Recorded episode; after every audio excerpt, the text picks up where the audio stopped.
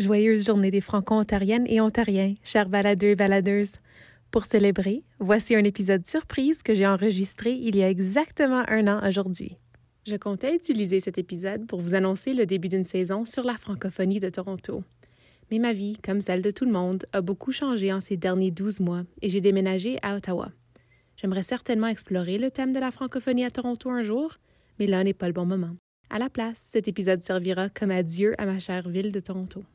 Ceci est le tout premier entretien que j'ai enregistré pour ma parole au Parkdale Center for Innovation dans mon vieux quartier. Je vous le présente sans trop en dire. Ma parole, c'est ma vérité. Ma parole, c'est mon vécu. Ma parole, c'est l'échange de connaissances. Ma parole, c'est ma manière de m'exprimer avec les autres. Ma parole, c'est ma voix.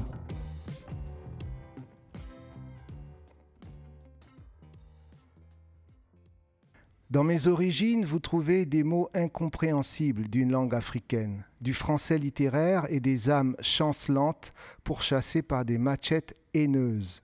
C'est ça mes racines, un galimatia d'histoire trop écrite à l'encre rouge. Je suis le maillon qui tente de tirer ce cerf-volant fou vers le sol, d'ancrer cette voilure zigzagant sous le souffle capricieux du temps qui file entre mes doigts. Cette voix que vous venez d'entendre, c'est celle de l'auteur franco-ontarien Didier Kabagema, alias Leclerc, lors d'une conversation qu'on a eue à Toronto à l'occasion de la Journée des Franco-Ontariennes et Ontariens. Pendant notre conversation, nous avons parlé de son amour pour la ville reine, Toronto. Ce sont les âmes qui y habitent euh, qui me séduisent le plus. Euh, je crois qu'ici, il y a plus de diversité qu'ailleurs, au Canada, et par conséquent, il y a plus de tolérance. Euh, ce qui fait que je me sens plus à l'aise à Toronto. J'ai appris à connaître des gens que je n'aurais jamais connus qui venaient d'ailleurs. Et il m'a partagé ses pensées sur ce que ça veut dire de trouver sa propre communauté. Dans mon premier roman, je, euh, Toronto, je t'aime, je fais dire au personnage qu'on ne naît que deux fois. Il y a la première naissance qui est inévitable et arbitraire, mais la deuxième naissance, c'est le choix. Euh, c'est à vous de le faire, de la faire, et c'est à vous de choisir qui vous voulez être. En parlant avec lui, j'ai beaucoup appris sur les grands de l'écriture franco-ontarienne et de l'importance de la fin des années 70 pour l'art franco-ontarien. Il y a eu un moment très important dans la littérature et dans la culture franco-ontarienne. Ça s'est passé dans les années fin 70 et c'était le mouvement euh, de contre-culture. Il y a eu euh, un événement, ils ont créé une maison d'édition qui s'appelle Prise de parole, qui existe toujours, et ils ont lancé leur premier grand cri, euh, Nous sommes franco-ontariens, nous existons. Et bien sûr, il a fallu parler du futur du français en Ontario et ce que ça prend pour le garder. Il faut utiliser les services qu'on vous offre. Maintenant que je vous ai mouillé le bec, voici l'entretien dans son entièreté. Alors, c'est parti. Euh, merci encore à tout le monde d'être venu passer votre lundi soir euh, ici avec moi. Euh, J'ai le privilège de vous introduire à mon invité aujourd'hui, Monsieur Didier Kabagema, connu sous son alias Didier Leclerc. Didier est un auteur basé à Toronto qui a remporté le prix littéraire Trillium 2000 pour son premier roman Toronto, je t'aime. Euh, son deuxième roman, Ce pays qui est le mien, a été le finaliste pour le prix du gouverneur général en 2004. Il a également été finaliste pour un bon nombre de ses autres romans. Et puis, en plus de son succès comme auteur, il a été journaliste sur TFO et à Radio-Canada et euh, travaille comme traducteur et travaille maintenant au, YMCA pour euh, euh, évaluer le langage des nouveaux arrivants au Canada, leur langue française. Alors, Didier, merci encore d'être venu ici aujourd'hui. C'est un grand plaisir de vous rencontrer en personne. Moi aussi, ça me fait plaisir.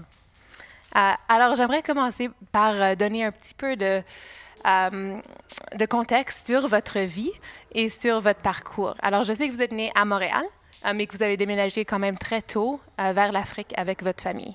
Vous pouvez me parler un peu de ça? Oui, euh, je suis d'origine rwandaise euh, et je suis né ici, euh, à Montréal, et j'ai quitté quand j'étais très jeune parce que mes parents voulaient retourner en Afrique. Alors, vu que le Rwanda n'était pas un pays vivable pour les gens comme nous, Nous avons vécu ailleurs. Nous avons vécu euh, au Togo, au Bénin, au Gabon, en Côte d'Ivoire. Wow. C'est parce que mon père, le travail de mon père faisait en sorte qu'on voyageait. Il était fonctionnaire de l'OMS, l'Organisation mondiale de la santé. Ah, OK. Et donc, euh, on l'envoyait pour, euh, pour des questions de santé publique dans différents pays d'Afrique. Alors, vous restez combien de temps à peu près dans chaque pays? Euh, en moyenne 5 ans, euh, mais au Gabon, j'ai fait, j'ai fait beaucoup plus. J'ai fait pratiquement 10 ans. Wow. Et tous les pays d'Afrique que vous avez vécu, c'est des pays où on parle français? Oui, tous les pays d'Afrique où j'ai vécu étaient francophones. Et donc, euh, j'ai une idée générale de la francophonie africaine. Wow. Et euh, toute votre éducation s'est poursuivie en français ou aussi en anglais parfois? Non, strictement en français. Euh, J'allais dans les. euh, mes parents m'ont mis dans des écoles françaises parce que, vu qu'on voyageait souvent, il fallait avoir le même système. Ouais. Donc, c'est pour ça que j'étais dans les écoles françaises. Et alors, euh, vous êtes retourné au Canada pour poursuivre vos études universitaires, c'est ça? Oui, c'est ça. Donc, j'ai- j'étais canadien depuis le début, mais je ne m'en souvenais pas parce que j'avais quitté trop tôt. Et je suis revenu donc euh, après ma, ma dernière année du secondaire pour continuer mes études universitaires ici. Pourquoi Toronto? Parce que j'avais un oncle qui vivait à Toronto. Vous avez anticipé ma question. Ouais, donc c'est comme ça que je suis arrivé ici. OK. Et, vous avez aussi appliqué euh, à d'autres, dans d'autres villes, dans d'autres universités ou strictement à Toronto? Eh bien, euh, la première année, j'ai travaillé. euh, et après, j'ai cherché une université, mais je voulais garder mon français. Donc, je cherchais une université bilingue. Il y en avait deux que je connaissais. C'était l'université à Ottawa, l'université d'Ottawa, et l'université Laurentienne à Sudbury. Et finalement, je suis allé à Sudbury, euh, donc euh, faire euh, mes- mon, mon baccalauréat en lettres à l'université Laurentienne là-bas. Et vous avez aussi étudié à Glendon, n'est-ce pas? Oui, après, je suis revenu ici et j'ai étudié à Glendon pendant euh, presque un an. Oui, OK, oui. Une de mes bonnes amies est allée à Glendon, donc je connais le campus. oui c'est Glendon qui fait partie de l'université York. Et euh, vous n'avez pas été tenté de rester à Sudbury? Euh, bien, j'ai beaucoup aimé, j'ai beaucoup aimé, mais j'avais besoin de revenir à Toronto. Euh, Toronto, dès le début, était une ville qui m'intéressait beaucoup plus. Et je me sentais plus à l'aise à Toronto à cause justement de euh, la, diversité multiculturelle. Mhm. Et c'est pour ça que je suis revenu ici. Oui, je, je vous comprends entièrement. Moi aussi, j'ai un point faible pour Toronto. Euh, mais j'ai vraiment remarqué que dans vos ouvrages, Toronto, c'est presque un caractère dans vos romans. Elle prend une, place tellement grande. Alors, je, me demandais euh, si vous voulez parler un petit peu de votre amour pour la ville de Toronto. Eh bien, euh, euh, ce qui m'attire le plus n'est pas, euh, si vous voulez, ce n'est pas la structure, ce n'est pas le fait, l'architecture, même si elle s'améliore. Euh, je suis prêt à dire que, par exemple, Montréal est une plus belle ville que Toronto, mais euh, ce sont les âmes qui y habitent euh, qui me séduisent le plus. Je crois qu'ici, il y a plus de diversité qu'ailleurs, au Canada, et par conséquent, il y a plus de tolérance. Ce qui fait que je me sens plus à l'aise à Toronto. J'ai appris à connaître des gens que je n'aurais jamais connus qui venaient d'ailleurs. Ce qui fait que euh, même si vous mettez deux personnes venant du même pays qui ne s'entendaient pas dans leur pays, ils s'entendent ici. Alors, euh, c'est pour ces raisons que je préfère Toronto et c'est pour ça que euh, je suis resté. Alors, est-ce que vous aviez une communauté dès le début ici à Toronto ou est-ce que ça vous a pris du temps soit à en trouver une ou à en construire une vous-même? Eh bien, euh, moi, je n'ai pas vraiment de communauté dans, le sens strict du terme. Euh, étant donné que j'ai été déraciné, euh, je n'ai pas pu vivre au Rwanda, ce qui fait que même avec les Rwandais, je n'ai pas une, pas une solidarité naturelle. Bien sûr, j'ai des amis rwandais, c'est sans doute, mais je n'ai pas adhéré à une communauté à cause de ça. La, la communauté qui m'a le plus plu, c'est celle d'amis différents que je rencontrais surtout à l'université. Et euh, ils étaient d'un peu partout, d'Afrique, d'Afrique de l'Ouest, euh, d'ici d'ailleurs. Et donc je dirais que c'est plutôt l'idée justement de pouvoir se faire sa communauté qui m'a le plus plu. Dans mon premier roman, euh, Toronto, je t'aime, je fais dire au personnage qu'on ne naît que deux fois. Il y a la première naissance qui est inévitable et arbitraire. Mais la deuxième naissance, c'est le choix. C'est à vous de le faire, de la faire. Et c'est à vous de choisir qui vous voulez être. Ça me rappelle un peu du concept de la famille choisie aussi. On est avec sa famille, mais quand on grandit et quand on devient adulte, on, a la chance de choisir sa famille encore. Euh, et votre communauté ici, votre communauté choisie, votre famille choisie, elle est plutôt faite de francophones, d'anglophones ou un peu de tout? Un peu de tout. Je dirais il y a des, Haïtiens, des Africains, quelques francophones, quelques franco-ontariens. Euh, il y a des gens d'un peu partout que j'ai rencontrés et avec qui j'ai gardé des liens assez proches, simplement parce que l'on a travaillé ensemble ou on a été à l'école ensemble. Euh, il m'arrive souvent de retourner à, Sudbury mhm. pour euh, revoir des amis avec qui j'ai étudié. Et donc, oui, c'est un peu une communauté aux racines différentes. Qui représente très bien Toronto. Votre communauté ici, est-ce que c'est, elle est faite d'artistes, d'autres auteurs comme vous-même ou euh, des gens d'un peu partout? S'il vous plaît, parlez un petit peu de ça. Eh bien oui, j'ai quelques amis artistes. Euh, Gabriel Osson, qui est un, écrivain aussi. Oui, alors euh, c'est un ami, j'en ai d'autres. j'ai quelques personnes qui vivent à Ottawa avec qui je, je collabore, je m'entends très bien. Euh, c'est surtout parce qu'on est dans une association d'écrivains et que, bien sûr, on fait quelques activités ensemble. Euh, et je crois que la plupart du temps, j'ai aussi, je pourrais dire que j'ai quelques amis militants qui sont dans euh, tout ce qui est association francophone, parce que on m'invite quelquefois dans ces associations. Donc oui, c'est divers. Est-ce que vous remarquez euh, des points communs entre euh, l'écriture des, différents auteurs que vous connaissez francophones qui sont basés à, Toronto? Les points communs seraient, euh, je dirais que c'est plus les personnages. Les personnages sont souvent divers. Pourquoi? Parce qu'ils parlent de Toronto. Donc l'histoire peut être complètement différente, mais je dirais que ce qui nous lie, c'est souvent qu'ils sont capables de décrire quelqu'un euh, d'origine euh, indienne ou quelqu'un d'origine asiatique ou africaine, même s'ils ne le sont pas.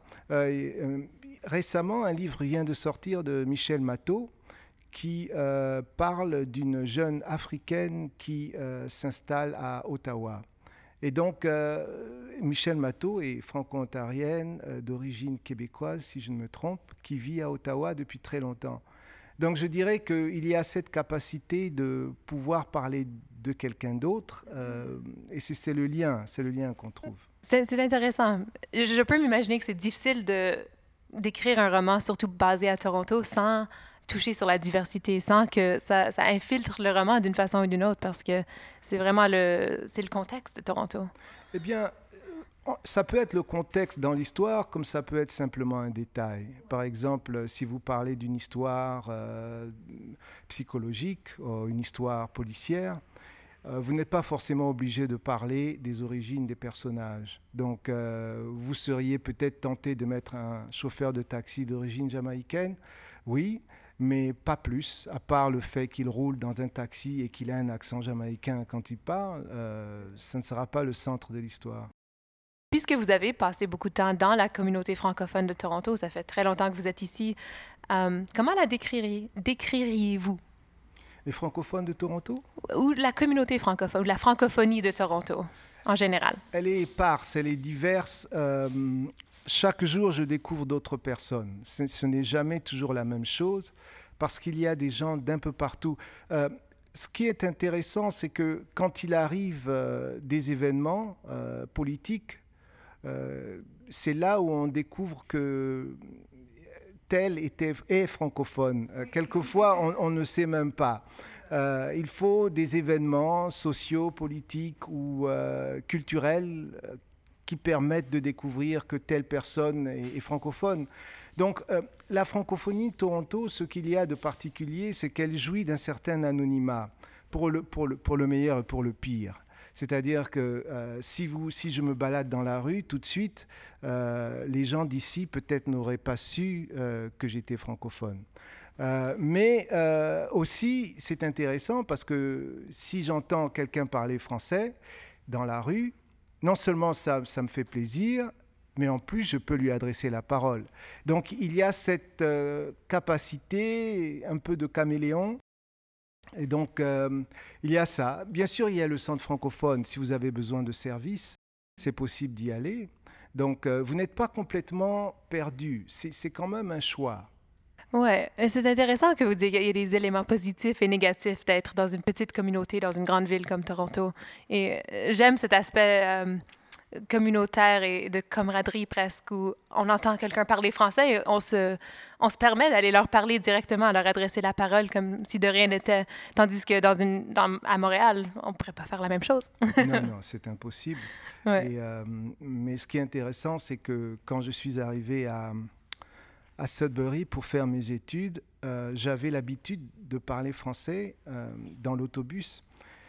Et un beau jour, je me suis mis à parler français donc, et euh, je faisais des commentaires disgracieux à l'endroit de quelqu'un. et euh, j'ai vu les têtes se tourner, alors qu'ils parlaient tous anglais. Alors, ce qui est particulier avec les petites villes, c'est que les franco-ontariens n'ont pas d'accent en anglais. Donc, vous ne pouvez jamais savoir qu'ils sont francophones s'ils ne vous le, ne vous le disent pas.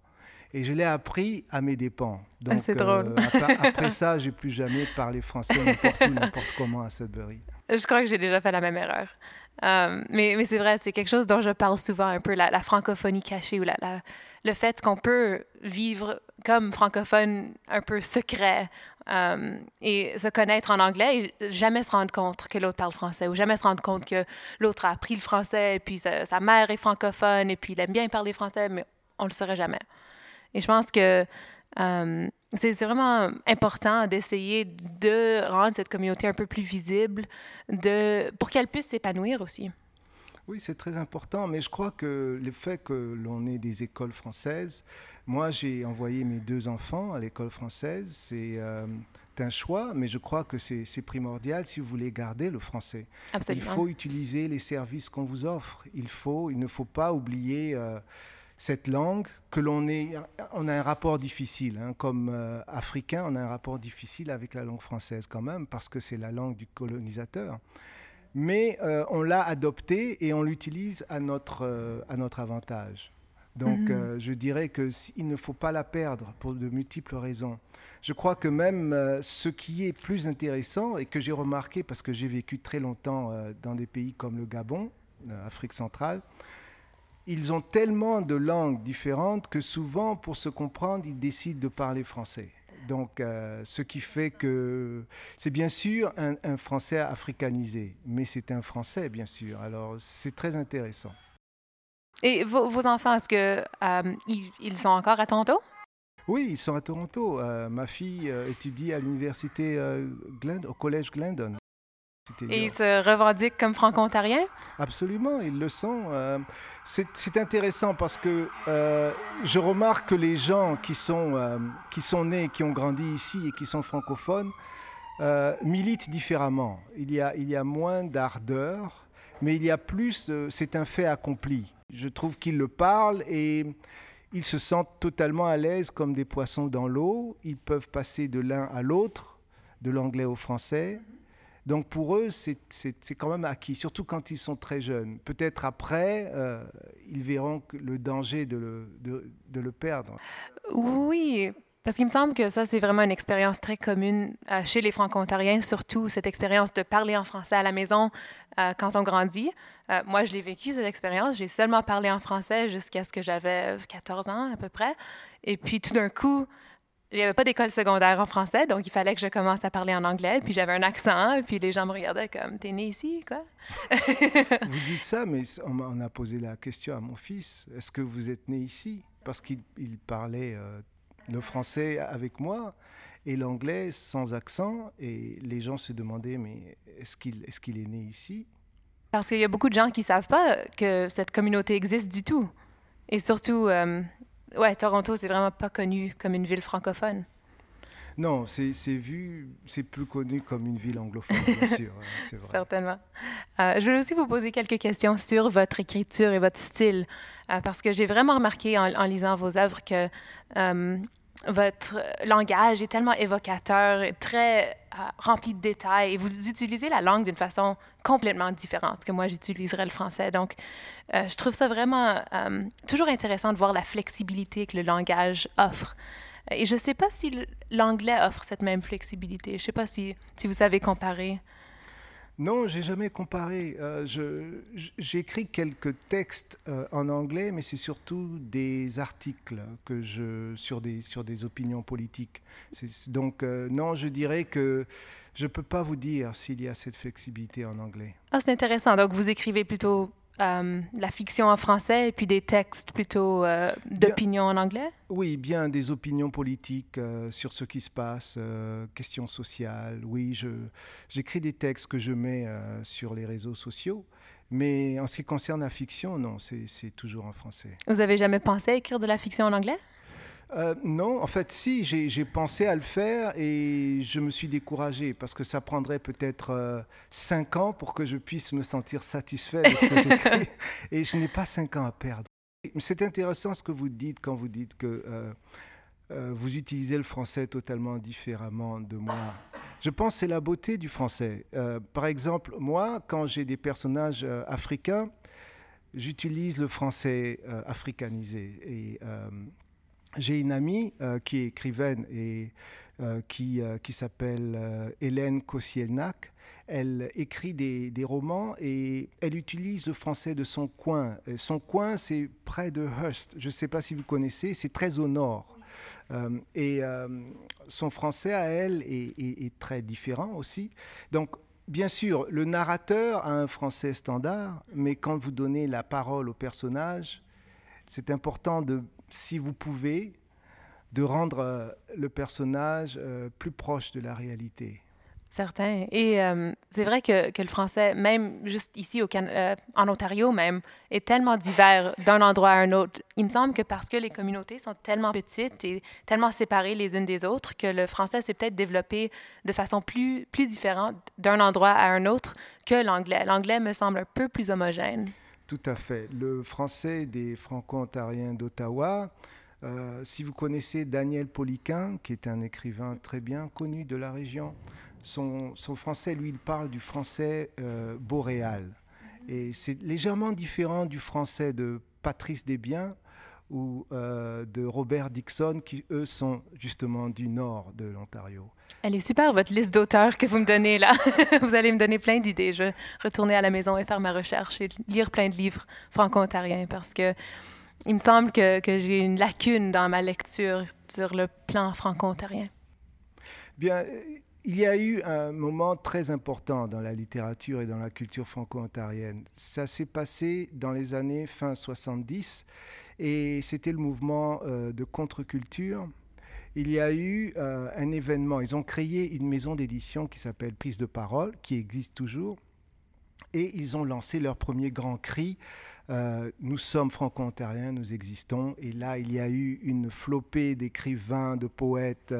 il y a eu un groupe de musique qui s'appelle Cano, qui a vraiment fait parler d'eux jusqu'à Montréal.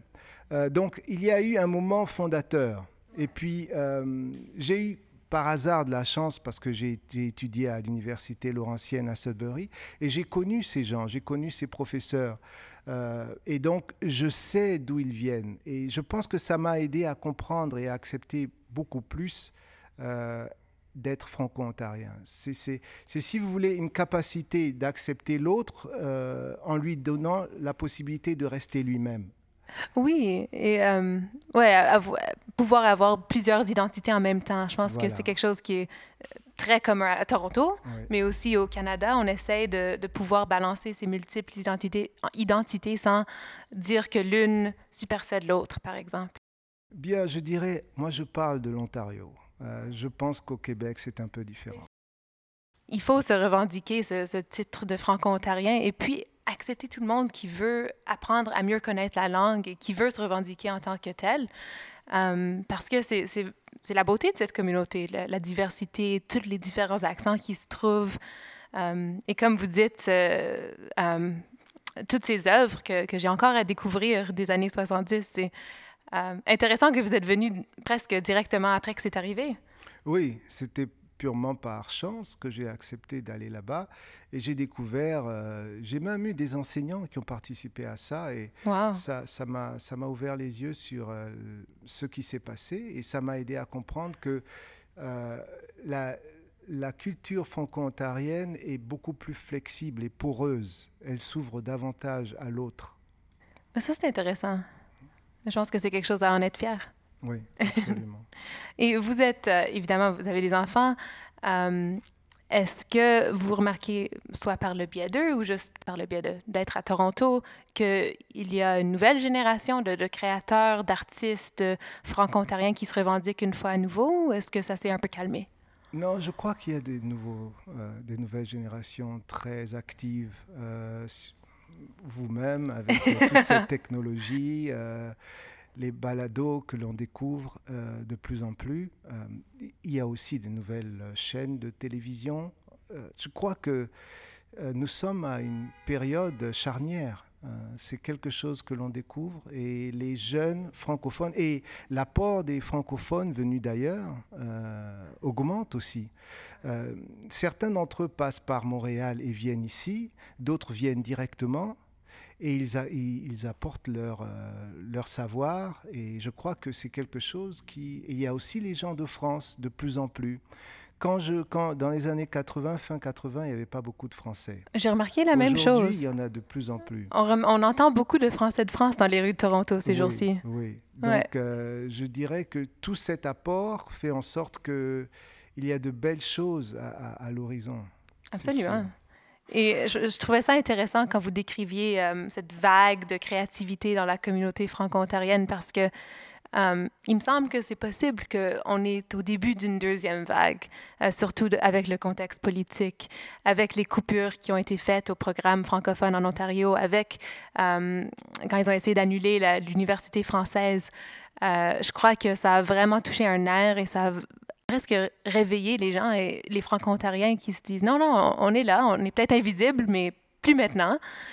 Et je pense que en grande partie, c'est cet élan-là qui m'a poussé à, vouloir faire ce balado.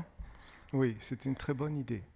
Euh, mais quelque chose qui est très commun, je dirais presque omniprésent dans la communauté franco-ontarienne, c'est l'insécurité linguistique. Est-ce que vous êtes, vous connaissez ce phénomène? Est-ce que vous l'avez soit vécu ou euh, témoigné? Mon, opinion là-dessus, c'est que c'est peut-être un, mot, une sorte de néologisme pour décrire quelque chose d'ancien. Je crois que, étant donné que j'ai vécu euh, proche et des amis franco-ontariens, je dirais que euh, il est normal qu'à un certain moment donné, euh, il y ait des doutes face à notre, à la langue qu'ils parlent, vu qu'ils ont été complètement submergés par l'anglais pendant très longtemps. Il est normal qu'il y ait des doutes et des hésitations. J'ai eu des amis qui m'en ont parlé souvent. Et là, je parle de ce phénomène dans les années 80, 90. Donc, c'est quelque chose qui existe depuis longtemps. Je ne pense pas que ce soit nouveau. Ce qu'il y a, c'est qu'à euh, un moment donné, dans la vie de, des Franco-Ontariens, surtout nés ici, ils décident. Je le vois même avec ma fille. Ils décident à un moment donné, ils se disent non, je veux maîtriser cette langue. Oui, un moment, il y a ce, moment de vérité qui se passe chez beaucoup de franco-ontariens. Et là, ils le maîtrisent avec le temps, ils la maîtrisent la langue avec le temps. Mais il y a toujours ce moment charnière chez beaucoup de gens, et c'est tout à fait normal parce que vivant ici, l'anglais étant, vraiment très euh, implanté, c'est très difficile de ne pas avoir quelques hésitations et des maladresses langagières. Certainement. Et c'est presque comme un déclic que vous décrivez, que tout d'un coup, on se rend compte à quel point ça fait partie de notre héritage, notre euh, patrimoine de parler français. Et cette perte, euh, c'est tellement une grande perte qu'on on se rend compte, euh, compte qu'il faut vraiment la protéger et puis que c'est à nous de la garder en vie, en fin de compte. Oui, et euh, j'ai des amis qui ont fait ça, qui m'en ont parlé, euh, qui ont décidé, non, il fallait qu'ils... Euh, parce qu'ils ont ce choix, c'est un choix un peu pernicieux, mais c'est un choix quand même, c'est-à-dire qu'ils peuvent continuer en anglais et négliger complètement le français parce qu'ils sont si à l'aise en anglais. Mais à un moment donné, ils font un choix. je connais bien, mais je connais beaucoup de gens qui ont fait des choix opposés sur ce plan-là. Tout à fait. Ouais. Et puis, donc, une question personnelle. Avez-vous des conseils pour moi en tant que nouvelle créatrice d'un balado en français? Moi, je souffre moi-même de cette insécurité linguistique souvent. Euh, dans le temps, j'étais très fière de mon français parfait, ma grammaire impeccable, mais avec le temps, ça s'est diminué. Ma vie de tous les jours est en anglais. Et puis, j'ai vécu à l'étranger. Je me suis souvent fait sentir comme mon français était peut-être pas aussi bon qu'il pourrait l'être. Euh, alors, pour quelqu'un qui se lance dans un projet en français, quel conseil avez-vous pour essayer de surmonter ces, peurs d'être jugé pour son français? il faut continuer à, lire beaucoup en français, il faut continuer à fréquenter les bibliothèques publiques, il y a de très bons livres. Euh, je crois que la vieille méthode de, de lire et, d'écouter euh, des euh, émissions que vous aimez en français fait en sorte que ça renforce votre confiance en vous-même. Et en ce qui concerne les balados, trouver des thèmes intéressants comme celui-ci, euh, des thèmes qui pourraient intéresser des francophones, euh, que ce soit aussi bien dans le thème de la musique que dans le thème euh, des livres, de la culture, de l'art. Il y a des, peintres, des artistes peintres ici qui sont francophones. il y a non seulement des, littéraires, mais il y a des artistes différents, des musiciens francophones J'en connais quelques-uns, euh, d'origine africaine, Cameroun, ailleurs, et qui font de la musique, et qui seraient très contents de venir parler. donc, euh, je pense que personnellement, pour vous sentir plus en confiance, c'est, euh, comme j'ai dit, fréquenter les bibliothèques et choisir de bons livres, et aussi avoir la capacité de, de trouver des gens avec qui parler français. Super, ben, merci beaucoup. Euh, et maintenant, j'aimerais euh, vous euh, demander de faire une petite lecture d'un de vos, un ou plus de vos passages. J'en ai choisi quelques-uns que j'ai trouvé vraiment beaux. Alors, si ça vous plaît, de, faire un petit passage de lecture pour que tout le monde ici ait la chance d'entendre à quoi ressemble votre œuvre. D'accord. le premier, c'est Toronto, je t'aime. Je l'ai donc publié en 2000 et il a eu le prix Trillium. Le personnage s'appelle Raymond et euh, il est dans la rue, en plein Toronto, dans un quartier euh, défavorisé, disons-le comme ça. J'étais à côté d'un fantôme. Les passants bouchaient leur âme comme on bouche son nez. Je réalisais peu à peu qu'un jour je pourrais ressembler à ces gens qui passaient sans rien voir. Toronto, c'était ça aussi, vivre au milieu de fantômes qui vous demandent du pain et les ignorer. Ce passage-là, je le, trouve tellement beau et tellement évocateur parce que je, connais exactement le sentiment de passer un, mendiant et puis il y a le choix. Est-ce qu'on se ferme à eux ou est-ce qu'on s'ouvre à eux?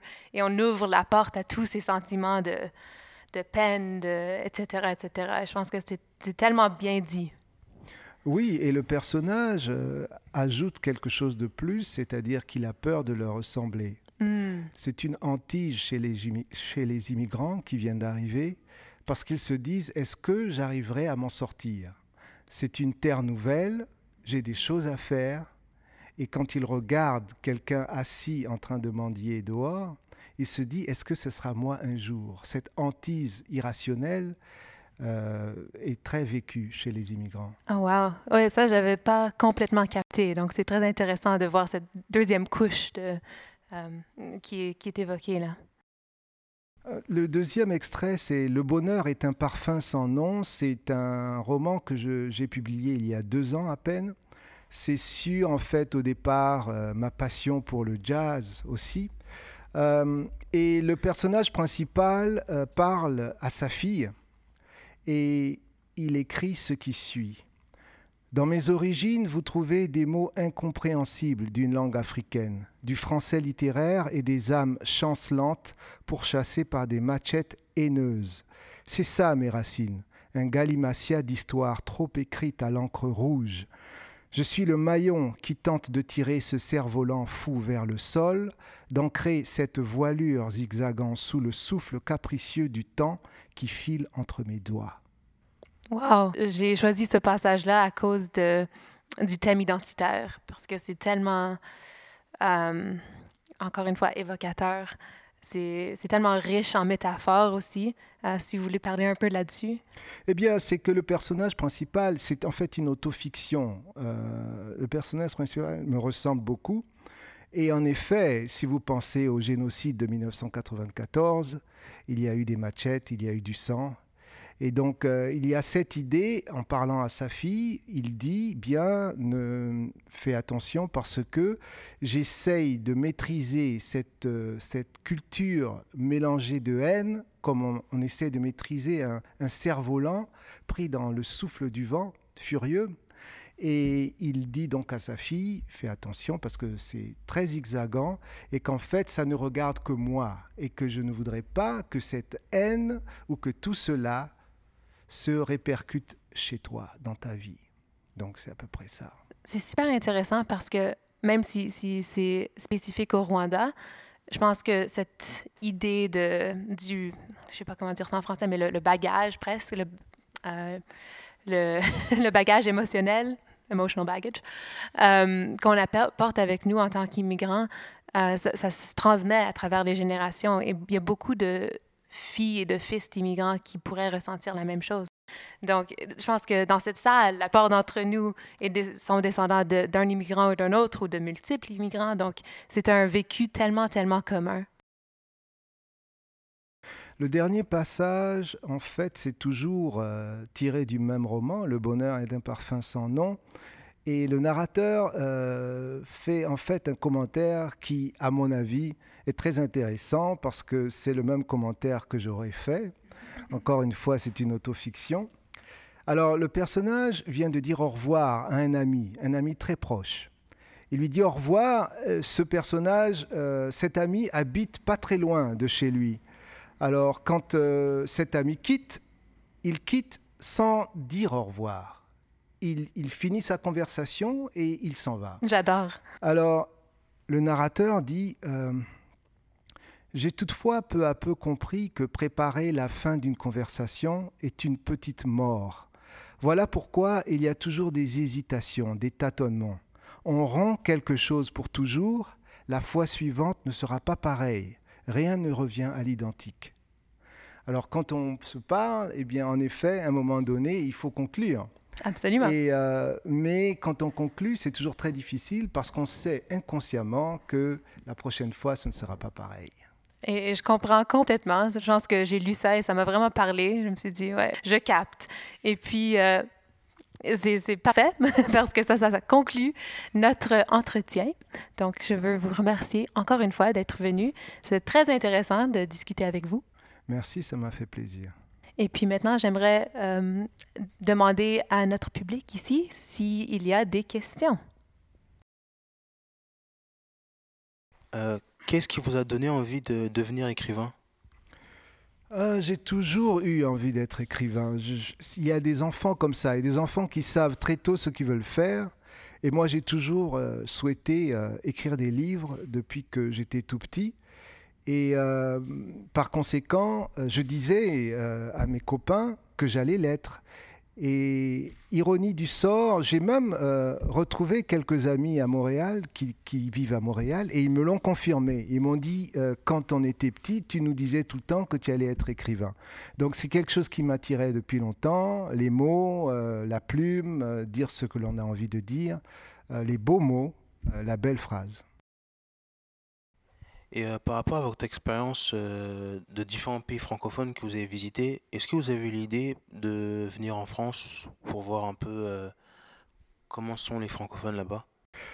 Pas du tout. La France ne m'a jamais intéressé. Peut-être parce que j'ai étudié tout le temps dans les lycées français, donc je connaissais, je savais, je savais exactement ce qui se passait. Et étant donné que j'avais, j'étais né à Montréal, mes parents m'avaient inculqué déjà très tôt l'amour de ce pays. Ils me disaient, quand ils me présentaient à d'autres personnes, Ah, ça c'est notre Canadien, même si moi je m'en souvenais plus. Mais à cause de ça, je m'étais promis d'y aller et de découvrir pourquoi ils avaient un si beau souvenir du Canada. Donc euh, je n'avais aucune intention d'aller vivre en France.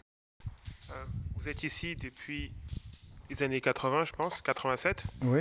Comment est-ce que vous avez vu l'évolution du français? Comment est-ce que vous voyez, parce qu'on dit qu'une langue, elle est vivante, donc elle vit, elle vit, elle grandit, elle peut, elle peut mourir à la fin, mais comment est-ce que vous avez, comment est-ce que la langue a évolué euh, ici en, en Ontario, depuis les En- années 87 jusqu'à aujourd'hui? En Ontario ou à Toronto? Parce que j'ai vécu surtout à Toronto. À Toronto, je veux dire. Euh, je dirais que l'apport des, euh, des francophones d'ailleurs est grandissant.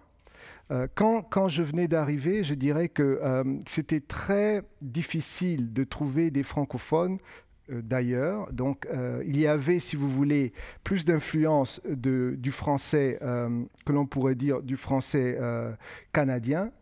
Mais je dirais qu'avec le temps, il y a eu une évolution grandissante et de plus en plus, quand je, vais dans des associations, de, de- de- des événements littéraires ou des associations d'écrivains, je remarque que euh, le français s'est standardisé. Il y, a, beaucoup plus d'épanouissement dans le français, il y a plus de confiance de la part. J'ai des générations de poètes euh, franco-ontariens euh, nés, grandis ici, euh, qui écrivent des plaquettes de, poésie, euh, on ne peut pas savoir même euh, d'où ils sortent, parce que leur, outil de langage est tellement diversifié qu'on pourrait penser qu'ils viennent d'ici ou d'ailleurs. Donc je dirais que euh, ceux qui ont 30 ans et moins ont une expérience différente de ceux qui sont plus âgés. Une autre question. En fait, on peut voir aussi que le français est multiple parce que moi, je parle français de France. Il y a aussi français du Québec. Comment est-ce que vous voyez un peu ce, ce conflit parfois de, français entre guillemets? Je ne sais pas si c'est un conflit. Je crois que c'est quand on met les politiciens dans la question que ça devient un conflit. Je crois que euh, le français euh, du Québec ou de l'Ontario ou d'ailleurs est un français qui existe parce que euh, par les faits historiques, c'est-à-dire qu'ils ont, ils ont dû vivre sous le joug de la domination anglophone. Donc forcément, leur français est teinté, par exemple, d'anglicisme, des choses comme ça. Mais je ne crois pas qu'il faudrait l'opposer. Il ne faudrait pas opposer le français du Québec au français franco-ontarien ou d'Alberta, parce qu'ils ont tous leur place. Maintenant, euh, quand on doit l'utiliser, il est important, j'avais des enseignants euh, franco-ontariens qui me le disaient souvent, il est important que quand on doit l'utiliser à l'écrit, on puisse l'utiliser correctement en respectant les, lois, les, les règles euh, de la langue. Mais quand il s'agit de parler, ça dépend du contexte. Et donc, euh, parce que euh, moi, comme j'ai dit, j'ai grandi en Afrique et euh, quand j'étais au Bénin, c'était un peu différent. Le français, quand j'étais en Côte d'Ivoire, il y avait des termes que je ne comprenais pas, que j'ai dû comprendre très rapidement. Parce que dans le français parlé local, il faut s'adapter. Donc, forcément, je dirais que cet aspect oral doit rester. Et il ne faudrait pas l'opposer l'un contre l'autre.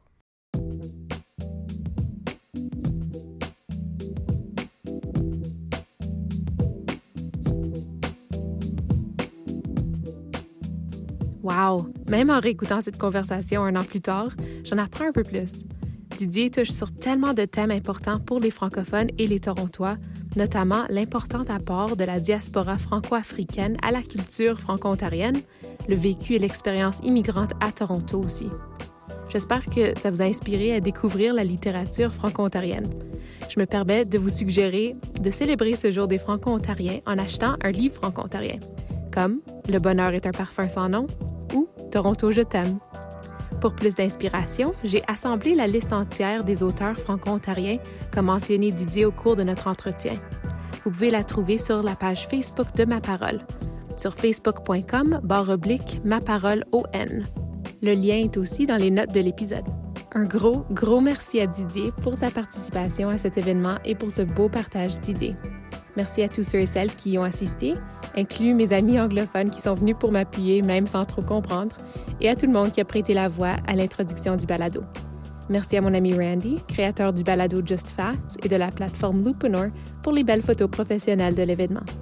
Finalement, merci à Mustapha et Russell du Parkdale Center for Innovation qui m'ont prêté la salle et l'équipement et pour leur soutien à travers leur programme pour créateurs de balado. Si vous êtes à Toronto, il faut vous brancher dans la communauté du Centre d'innovation de Parkdale. Elle est vraiment unique et spéciale. Merci d'être à l'écoute et à la prochaine!